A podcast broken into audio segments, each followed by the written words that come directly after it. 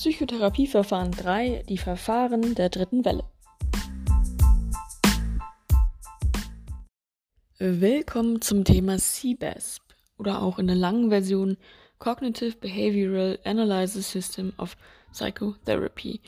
Auf Deutsch würde das heißen kognitiv-verhaltenstherapeutische Analysesystem der Psychotherapie. Und zwar ist das ein von McCullough entwickeltes Therapieverfahren aus dem Jahr 2000 für chronische Depressionen. Ursprünglich war es als Einzeltherapie gedacht, aktuell oder heute kann man das auch im stationären Setting als multidisziplinäres Konzept und auch als Gruppentherapie benutzen. Auch das ist wieder ein dritte Welle-Verfahren und hier werden verhaltenstherapeutische, kognitive, interpersonelle und psychodynamische Interventionen verknüpft oder alle mit einbezogen. Und hier spielt auch die persönliche Beziehungsgestaltung unter Nutzung von transparenten Übertragungs Übertragungshypothesen eine Rolle. Bevor ich die Therapie an sich erkläre, werde ich einmal das Störungsbild der chronischen Depression erklären. Als kleiner Tipp, ein gutes ba Fallbeispiel findet man auf den Folien von der ersten Vorlesung zu CBASP. Das fand ich wirklich sehr anschaulich. Und ja, ich werde jetzt erstmal ein bisschen erzählen, was überhaupt Personen mit chronischen Depressionen kennzeichnet. Chronische Depressionen sind depressive Störungen, die zwei Jahre oder länger andauern und die beginnen häufig schon in der Kindheit und Jugend. Circa 30 Prozent, manche anderen Zahlen sagen, Daten sagen auch 50 Prozent aller Depressionen gelten als chronisch und 70 Prozent aller chronischen Depressionen beginnen vor dem 21. Lebensjahr. Chronische depressive Patienten sprechen schlecht auf Psychopharmaka an. Und man hat auch eine Hypothese, was der Grund dafür sein könnte. Denn bei diesem Störungsbild geht man davon aus, dass mehr durch die, also mehr, äh, wie heißt das, Varianz durch die Umwelt bzw. die Kindheit ähm, erklärt wird und weniger durch neurobiologische Faktoren. Und das würde auch erklären, warum Psychopharmaka nicht so gut wirken. Zudem kommt es nur selten zu spontanen Remissionen, weniger als 10 Prozent. Und leider hat bisher auch die, Psycho, die normale Psychotherapie insgesamt geringe Erfolgsraten gehabt. Was natürlich auch ein Grund war, eine spezifische Therapie für chronische Depression zu entwickeln. Ein Patient mit einer schweren depressiven Episode ist nicht zu allen Bereichen voll orientiert. Patienten mit chronischer Depression sind das hingegen schon. Denn Patienten mit chronischer Depression sind oft nicht so schwer depressiv, dafür aber ohne Unterbrechung über eine lange Zeit. Zwischendurch kann es aber trotzdem auch zeitgleich zu einer de schweren depressiven Episode kommen. Eine chronische Depression könnte man als hypodepressiv beschreiben, auch wenn es den Begriff eigentlich nicht wirklich gibt. Der meint einfach nur, dass die Symptome weniger stark ausgeprägt sind als bei einer klassischen Depression. Wir unterscheiden verschiedene Verlaufsformen chronischer Depression. Zum einen Dysthymie, dann eine chronische depressive Episode, eine Double Depression und eine depressive Episode mit inkompletter Remission. Die werde ich jetzt nicht noch weiter ausdifferenzieren, aber so weiß man ungefähr, welche Begriffe es da gibt. Und ich glaube, zuordnen könnte man sie auf jeden Fall. Auch hier werde ich wieder die Inhalte des Buches und der Folien kombinieren. Und auch die Vorlesung hat von einer Wahrnehmungsentkopplung gesprochen, aber so richtig gut erklärt war das tatsächlich nur im Buch. Deswegen werde ich das jetzt einmal zusammenfassen. Also man geht davon aus, dass chronisch depressive Menschen frühe Traumatisierung erfahren haben, vor allem in ihren Beziehungs- und in Bezugspersonen. und das könnte sowas gewesen sein wie emotionale Vernachlässigung, emotionaler Missbrauch oder aber auch körperlicher Missbrauch und Vernachlässigung. Häufig ähm, sind Personen deshalb sehr misstrauisch geworden und haben sich generell von Menschen eher zurückgezogen und haben diese abgewertet, weil sie nichts Gutes erwartet haben. Sie haben also eine interpersonelle Mauer zwischen sich und der Umwelt aufgebaut und dadurch ihre Wahrnehmung von der Umwelt entkoppelt. Das ist die sogenannte Wahrnehmungsentkopplung. Dadurch fehlt den chronisch depressiven Patienten das Bewusstsein dafür, dass ihre eigenen dysfunktionalen Verhaltensweisen und dysfunktionalen Interpretationen von Situationen die Ursache dafür sind, dass sie sich immer wieder hilflos, erfolglos und abgewiesen erleben. Ihnen ist also nicht klar, dass es vor allem daran liegt, dass sie ja von allen Menschen immer was Schlechtes erwarten und immer nur das Schlechte in den Menschen sehen, dass das auch der Grund dafür ist, dass sie, dass ihnen nichts Gutes widerfährt, sage ich mal, weil da könnte man jetzt auch mal äh, rückblickend ähm, die selbsterfüllende Prophezeiung mit einbeziehen. Ergibt ja durchaus Sinn, wenn du immer nur denkst, alle sind schlecht und dann auch dementsprechend auf niemanden irgendwie zugehst und alle abwertest, dann wird ja auch keiner nett zu dir sein und dann wird dich ja auch keiner irgendwie zu seinem Geburtstag einladen oder sowas. Ein zweiter wichtiger Aspekt, der in das Störungsmodell der chronischen Depression mit einbezogen wird, ist die Entwicklungstheorie von Piaget. Und zwar, es wurde eine Parallele gezogen zwischen dem kognitiv-emotionalen Zustand von chronisch depressiven Patienten und dem kognitiv-emotionalen Zustand von Kindern im Alter zwischen vier und sieben Jahren. Und zwar haben beide einen präoperatorischen Denkmodus, sage ich jetzt mal. Das bedeutet, dass sie ähm, noch nicht fähig sind zur Perspektivübernahme. Also bei Kindern ist das so, in dem Alter haben sie noch nicht ähm, ihre egozentrische Sicht überwunden und ähm, ja, sehen halt immer nur ihre eigene Perspektive und die, das ist halt bei den erwachsenen chronisch Depressiven halt auch so, dass sie halt sich nicht in die Perspektive der anderen Menschen hineinversetzen können. Genau, die Gemeinsamkeiten im Denken sind, wie gesagt, globales und prälogisches Denken, dann Denkprozesse, die kaum durch die Denkweise und Logik ihrer Gesprächspartner beeinflusst werden, pervasiv, ich-zentriert in ihren Sichtweisen von sich selbst und anderen, Sie zeigen überwiegend monologisierende verbale Kommunikation. Sie zeigen Unfähigkeit zu authentischer interpersoneller Empathie und sie haben unter Stress wenig affektive Kontrolle. Es werden zwei mögliche Ursachen angenommen, dass die chronisch Depressiven auch diese präoperatorische Denkweise haben. Und zwar erstens könnte auch hier frühe Traumatisierung in der Kindheit eine Rolle gespielt haben und nämlich dafür gesorgt haben, dass sie nicht die weitere Entwicklungsstufe erreicht haben und somit immer auf dieser egozentrischen Stufe ja, hängen geblieben sind. Und die zweite Möglichkeit ist eben, dass die starke emotionale Belastung durch chronische Depression im Erwachsenenalter eben die Ursache dafür ist. Das Prinzip der Wahrnehmungsankopplung kann man auch nochmal anhand des Teufelkreises, Teufelskreises erklären, den wir auch in den Folien finden. Und zwar, ich gehe jetzt einfach mal diese Abbildung da schematisch durch. Zunächst kommt in der Kindheit Missbrauch, Vernachlässigung und missbräuchlich prägende Bezugspersonen. Das hat ja, wie ich vorhin schon gesagt habe, dazu geführt, dass man generell immer nur Negatives von den Menschen erwartet und ähm, ja, den Kontakt zu anderen Menschen insgesamt vermeidet. Das führt dann zu dieser Wahrnehmungsentkopplung. Also, dass man nur noch seine eigene Perspektive wahrnimmt und nicht die der Außenwelt. Das führt dann zum Fertigkeiten-Defizit in interpersonellen Situationen. Ist ja auch irgendwo logisch, wenn man sich nicht mehr in andere Menschen hineinversetzen kann und es vielleicht auch überhaupt gar nicht versucht und nie versteht, warum eine andere Person so handelt, wie sie es tut, dann äh, ja, kann man auch nicht kann man auch keine soziale Kompetenz haben, sage ich jetzt mal. Das erfolgt, äh, das führt dann zu Misserfolgserlebnissen in interpersonellen Situationen. Also ähm, ja, man findet halt keine Freunde, man schafft es nicht irgendwie eine Beziehung zu führen oder so. Genau. Und dann geht's weiter, dass man halt weiterhin ähm, den Kontakt zu anderen Menschen vermeidet, weil es eben nicht funktioniert, so wie man es tut. Man muss aber betonen, dass chronisch depressive Personen ähm, in Situationen, in denen sie nicht involviert sind, weniger interaktionelle Probleme haben. Also sie haben kein grundsätzlich Empa grundsätzliches Empathiedefizit, aber halt in den Momenten, wenn es um sie selber geht. Ähm, dafür haben sie aber insgesamt eine geringere Emotionsregulationsfähigkeit. Sie entwickeln eine charakteristische Form der Beziehungsgestaltung, nämlich ähm, eine submissive und feindselige. Also submissiv eher passiv und äh, passiv, unterwürfig, demütig oder verlegen. Chronisch depressive Patienten neigen auch dazu, äh, also nach einer exzessiven Suche nach Rückversicherungsverhalten. Das meint, dass sie für ihr eigenes Selbstwertgefühl stark abhängig von den Bewertungen anderer sind und sich auch kritische Interaktionspartner suchen. Dadurch erfahren sie auch häufig Zurückweisungen, keine positiven und korrigierenden Beziehungserfahrungen.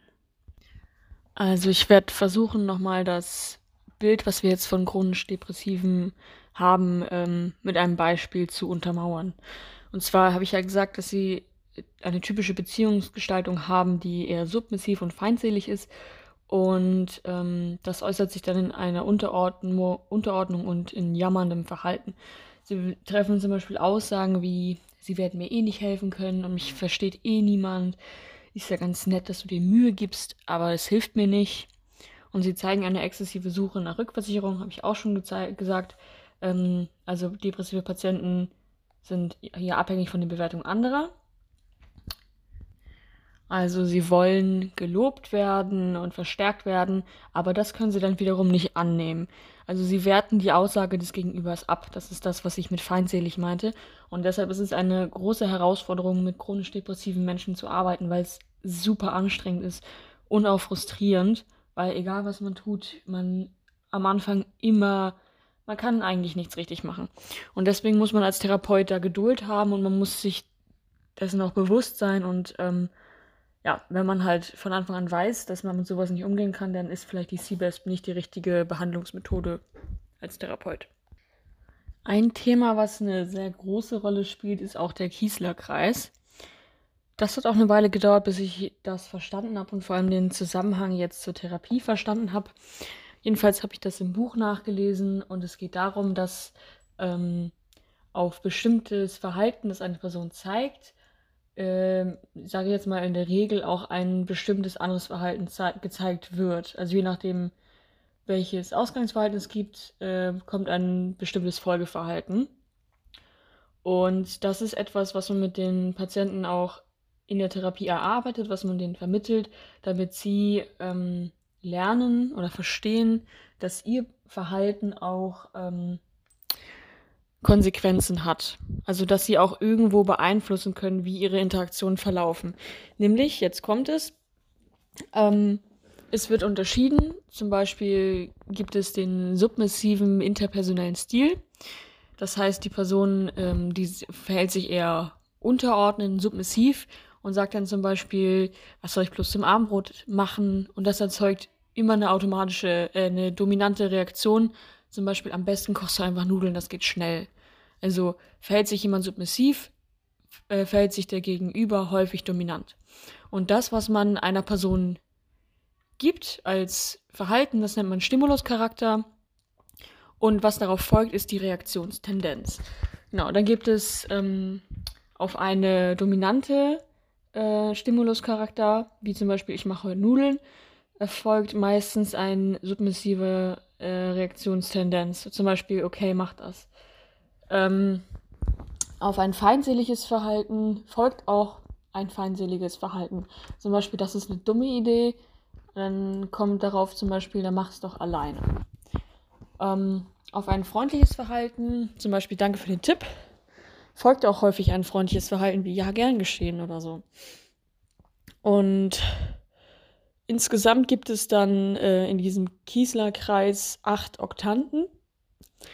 Ähm, und das ist quasi so, so ein Schaubild, wo man sehen kann, auf welche ähm, Verhaltensweise oder auf welchen Stimuluscharakter welche Re Reaktionstendenz erfolgt. Also man sieht in dem Modell immer, da steht beispielsweise der Begriff feindlich und dann geht von feindlich ein Pfeil zu einem anderen Begriff, der dann quasi die Reaktionstendenz zeigt. Also auf einen feindlichen Stimuluscharakter folgt dann distanziertes Verhalten oder eben auch feindliches Verhalten.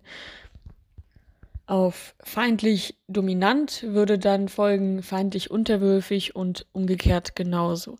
Auf dominant folgt dann unterwürfig und auf unterwürfig folgt dominant.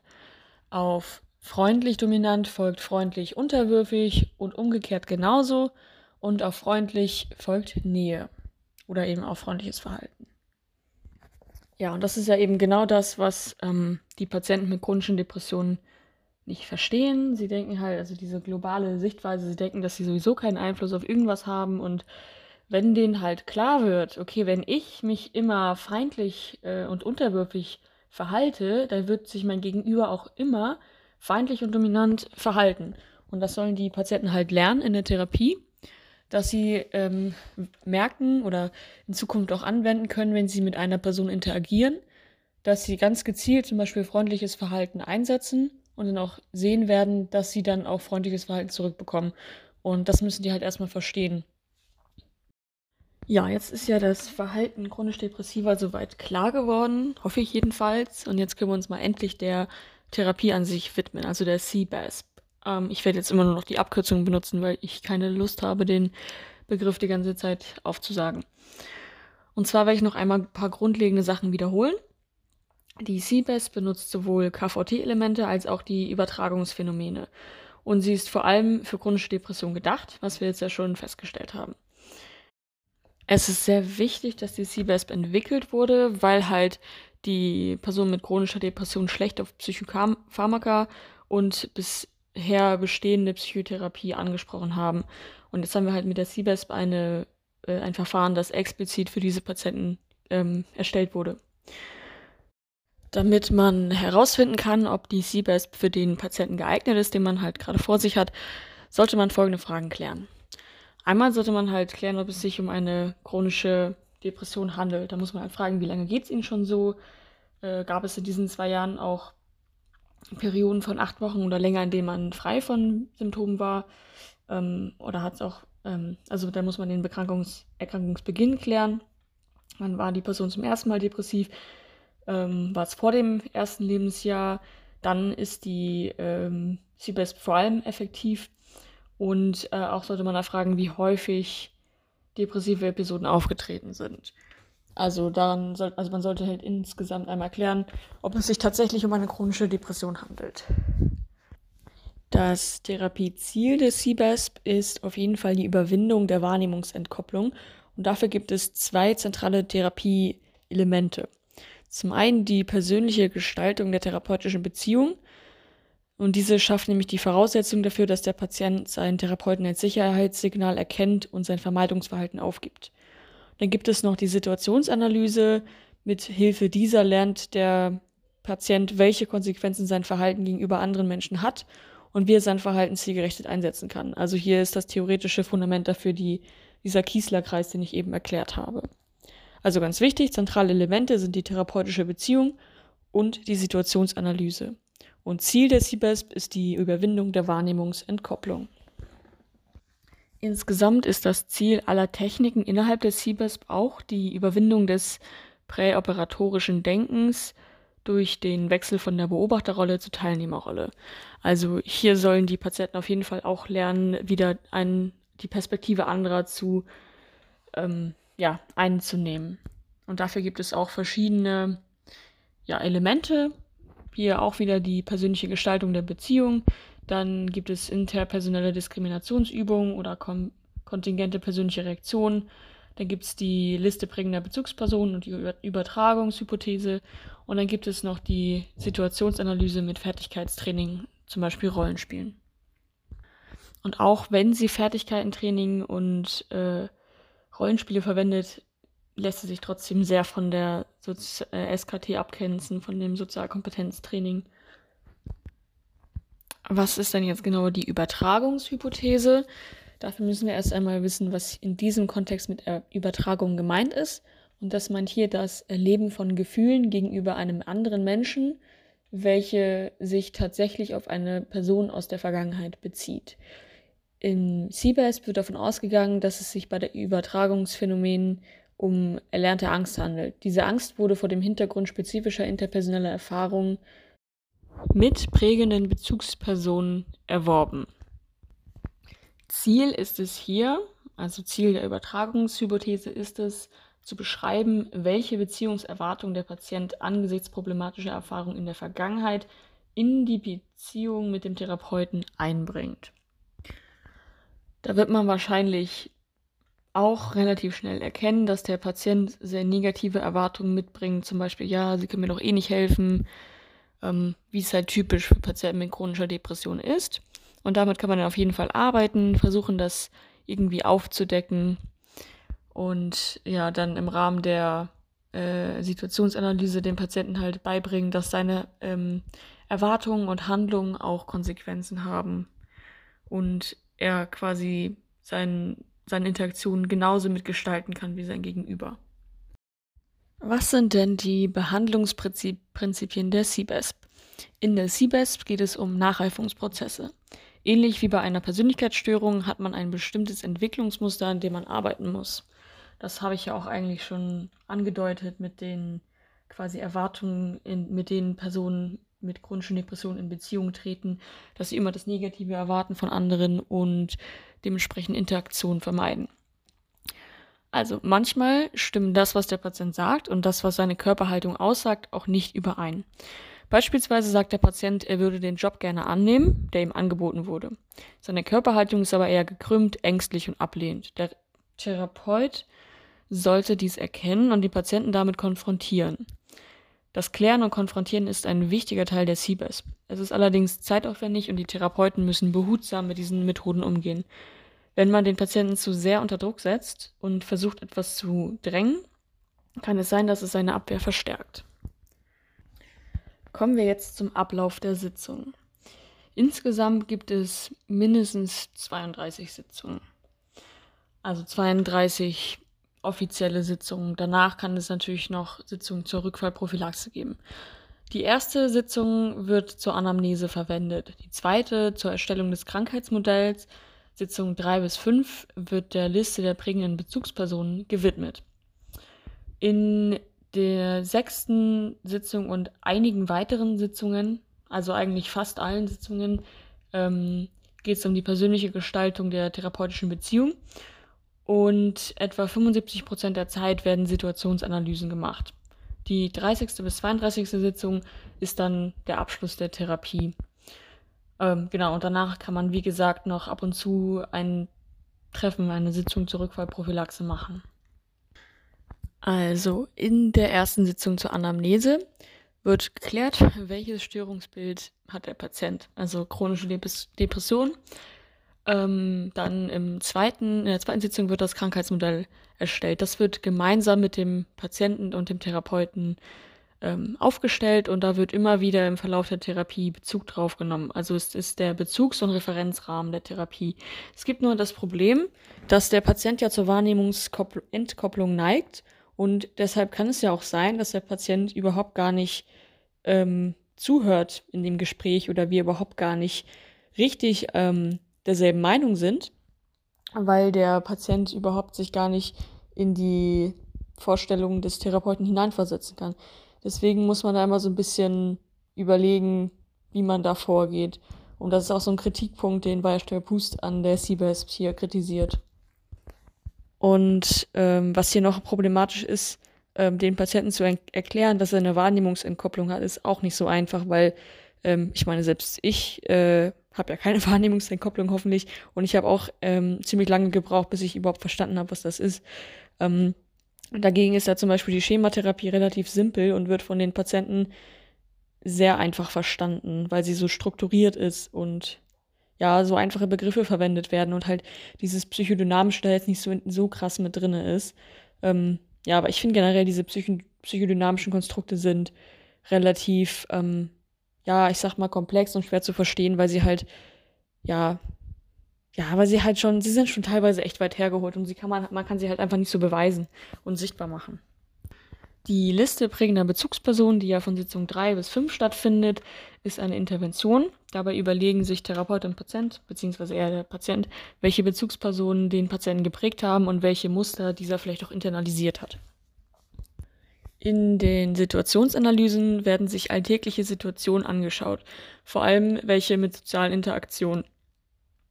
Dann wird überlegt, was hätte sich der Patient gewünscht für einen Ausgang dieser Situation, wie hat er sich verhalten und was war das Ergebnis, wie hätte er sich alternativ verhalten können, damit er zu dem Ergebnis gekommen wäre, das er sich gewünscht hat. Wir gehen davon aus, dass das Problem, dass der Patient das Ergebnis nicht erreicht hat, was er sich gewünscht hat, dass das bei der Wahrnehmungsentkopplung liegt. Und durch die Situationsanalyse gehen wir dann hinter die Wahrnehmungsentkopplung und äh, machen ihm halt quasi bewusst, was seine Handlung für Auswirkungen hat. Es gibt einige zentrale Punkte in der Vermittlung des Störungsmodells. Zum einen, der Patient soll Experte seiner Störung werden. Am Ende der Therapie soll er die Inhalte der Psychotherapie selbstständig anwenden können. Es äh, gibt das Transparenzprinzip als grundlegendes Behandlungsprinzip der Verhaltenstherapie, was wir kennen, und das liegt auch hier bei der CBESP im Vordergrund. Zu Beginn der Therapie wird die Aufmerksamkeit auch darauf gerichtet, welchen Einfluss die chronische Depression an sich ähm, auf die zwischenmenschlichen Beziehungen hat. Ähm, für die Wahrnehmungsentkopplung gilt die Mauer hier als Metapher. Der Patient wird auch darauf hingewiesen, dass frühe Erfahrungen mit den prägenden Bezugspersonen wahrscheinlich ausschlaggebend für die Entwicklung einer Wahrnehmungsentkopplung und der chronischen Depression sind. Das kann aber auch problematisch sein, weil eine chronische Depression kann auch Ich-Synton sein und äh, die Erfahrungen können auch abgespalten sein, beziehungsweise ähm, es kann trotzdem noch ein stabiles, eine stabile Beziehung zu den prägenden Bezugspersonen geben, obwohl es halt Minortrauma gab, weil diese eben ja dissoziiert sind und dann könnte das ja dem Patienten vielleicht nicht so gefallen, wenn man halt sagt, dass seine prägenden Bezugspersonen halt irgendwie schuld sind an seiner Störung. Man muss aber auch aufpassen, das Modell, was man entwickelt, muss nicht zwangsläufig auch stimmen. Ich werde jetzt noch einmal kurz die Liste der prägenden Bezugspersonen etwas genauer analysieren. Also wie gesagt, es wird geschaut, welche Bezugspersonen eventuell bestimmte Bedürfnisse des Patienten in der Kindheit nicht befriedigt haben und welchen Einfluss das auf die therapeutische Beziehung hat. Es gibt einige Bereiche, in denen meistens Fehler gemacht werden, beziehungsweise halt Grundbedürfnisse, die nicht befriedigt wurden in der Kindheit und Jugend. Ich werde sie einmal nennen und danach werde ich sie einzeln einmal erläutern. Also, es gibt Intimität, Nähe, Bedürfnisse äußern, Fehler machen und Ärger zeigen. Bei Intimität und Nähe geht es darum, ob man sich zur Bezugsperson körperlich nah gefühlt hat, ob man sich dabei wohlgefühlt hat, ob man gekuschelt hat oder ob es auch unangebrachte Berührungen gab. Bei Bedürfnisse äußern geht es darum, haben die Bezugspersonen einen getröstet, Interesse gezeigt, konnten sie sich mit einem freuen. Fehler machen meint, äh, wie sind die Bezugspersonen mit einem, äh, mit einem umgegangen, wie wurde auf schlechte Noten reagiert, welche Bestrafungen wurden gewählt, hat man auch mal Lob erfahren, kam es zur körperlichen Gewalt vielleicht auch. Dann gibt es die vierte und letzte äh, Sache, Ärger zeigen. Wurde einem gestattet, auch mal wütend zu sein? Wie sind die Bezugspersonen mit Wut und Ärger umgegangen und wie wurde darauf reagiert? McCullough hat hier auch zentrale Fragen nochmal formuliert, die man sich selber stellen sollte als Therapeut in Bezug auf seinen Patienten. Ich lese sie jetzt einfach mal vor, das sind sieben Stück. Hat der Patient je einem Menschen vertraut? Hat der Patient sich je geliebt gefühlt und wenn das so ist, von wem und was war das Ergebnis? Hat der Patient je einen Menschen, ups, das habe ich gerade schon vorgelesen, äh, wie sagt der Patient Nein zu anderen? Hat der Patient je Erfolgserlebnisse gehabt? Ist der Patient je mit einem anderen Menschen ein zwischenmenschliches Risiko eingegangen? Und wenn ja, mit wem? Und was war das Ergebnis? Und die letzte Frage, wie nimmt der Patient mit mir hauptsächlich Beziehung auf? Submissiv, dominant, freundlich oder feindselig? Jetzt gehe ich noch einmal auf die Gestaltung der persönlichen Beziehung in der CBESP ein. Im Vordergrund stehen hier zwei wesentliche Elemente. Erstens die interpersonelle Diskriminationsübung IDÜ. Ja, was ich mir da als Erklärung notiert habe, finde ich ein bisschen merkwürdig. Ich habe geschrieben, dass man im Kontakt mit dem Gegenüber schauen soll, was von dem Verhalten des Gegenübers zum Stempel gehört und was zur eigentlichen Situation. Also treffen meine Erwartungen zu, dass sich niemand für mich interessiert. Also stimmt das überhaupt? Und der zweite Punkt, das zweite Element ist die kontingente persönliche Reaktion des Therapeuten, CPR abgekürzt, einfach wegen der englischen Formulierung. Und das meint, was für Erwartungen hat der Patient an mich? Was löst das in mir aus? Wie reagiere ich da drauf? Und was sollten wir anders machen?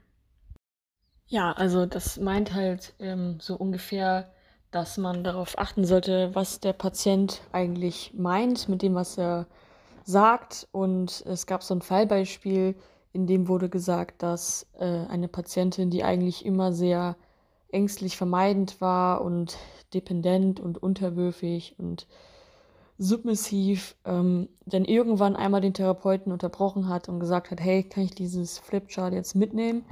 Und dann hat der Therapeut nicht einfach nur gesagt, ja gerne, sondern er hat, er ist da ähm, intensiver drauf eingegangen und hat aufgedeckt, dass das ein ziemlich krasser Wendepunkt war.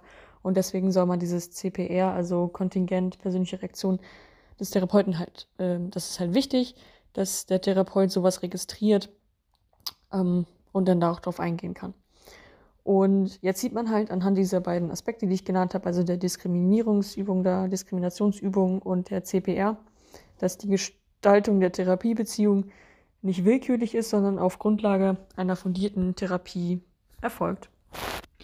Ich habe jetzt gerade noch ein Beispiel für die Diskriminationsübung gefunden. Und zwar zunächst wird ja eine Übertragungshypothese aufgestellt, beispielsweise die Patientin sagt, wenn ich mich nicht aufopfere, dann werde ich abgelehnt. Dann ähm, wird die Situation im Alltag oder in der Therapiesitzung identifiziert, also irgendeine Situation, die man sich anschauen möchte. Und dann wird halt die Erwartung versus die Realität aufgezeigt. Jetzt gehen wir noch einmal kurz auf die Situationsanalyse ein. Ich nenne jetzt erstmal ein paar Beispielsituationen, die man analysieren und besprechen kann. Zum Beispiel im Alltag aus Wut einem Treffen fernbleiben, dem Partner nicht mitteilen, wie es einem geht, Bedürfnisse heimlich ausleben, am Arbeitsplatz gute Ideen zurückhalten, nicht, nicht ins Schwimmbad gehen, weil man sich zu dick fühlt. Und dafür ist es wichtig, dass die Patienten im Alltag zwischen den Therapiesitzungen mitarbeiten und wachsam sind, welche Situationen dysfunktionale Kognitionen im Weg stehen. Und man geht wie folgt vor. Man lässt die Situation vom Patienten beschreiben und erarbeitet eine Interpretation heraus. Dann wird das tatsächliche Verhalten erfasst und das tatsächliche Ergebnis und das gewünschte Ergebnis wird dann herausgearbeitet und dann wird halt geschaut, was man hätte anders machen können. Das gewünschte Verhalten muss natürlich realistisch und erreichbar sein. Jetzt gibt es noch zwei Phasen in der Therapie, nämlich die Lösungsphase und die Abschlussphase. Und in der Lösungsphase geht es um Folgendes. Die Hauptaufgabe des Therapeuten in diesem Schritt ist, dem Patienten zu vermitteln, dass eine gute Handlungsinterpretation dabei hilft, sich auch in schwierigen Situationen zielführend zu verhalten. Darüber hinaus sollte der Patient eine klare Vorstellung davon bekommen, welche Verhaltensweisen notwendig sind, um das gewünschte Ergebnis zu erreichen. Ich habe es jetzt einfach durch äh, vorgelesen, weil ich habe jetzt keine Zeit mehr, das äh, mir selber einmal in eigene Worte zu fassen. Ja, Worum es in der Abschlussphase geht, werde ich jetzt auch einfach nur einmal vorlesen. Das sind einfach ein paar Stichpunkte. Aufrechterhalten der neuen erlernten zielführenden Verhaltensweisen ist erforderlich, beispielsweise über Selbstinstruktionen wie Einsatz von Merkhilfen, Entwicklung von Routinen. Vorsicht aber vor allem bei Situationen, welche den ursprünglichen Minortrauma sehr ähnlich sind. Zum Beispiel könnten diese als Trigger fungieren. Das Ganze kommt mir so ein bisschen bekannt vor, dieses ähm, Einsatz von Merkhilfen und Routinen. Ich glaube, das haben wir in der Schematherapie auch gehabt, oder? Bin mir jetzt nicht mehr so ganz sicher, aber auf jeden Fall kommt mir das nicht ganz unbekannt vor. Ja, jedenfalls haben wir es geschafft. Das war das Thema CBESP. Es ging um chronische Depressionen, ähm, ja, und wie man diese am besten behandeln kann. Das funktioniert halt mit der CBESP. Und ich hoffe, dass jetzt alles soweit klar geworden ist, ja, was für die Klausur wichtig ist. Ich habe jetzt ich habe alle Folien irgendwie mit einbezogen. Von daher, oh. Da wurde ich gerade einmal kurz angerufen. Ich wollte nur sagen, von daher war es das jetzt ähm, zum Thema CBESP und bis dann.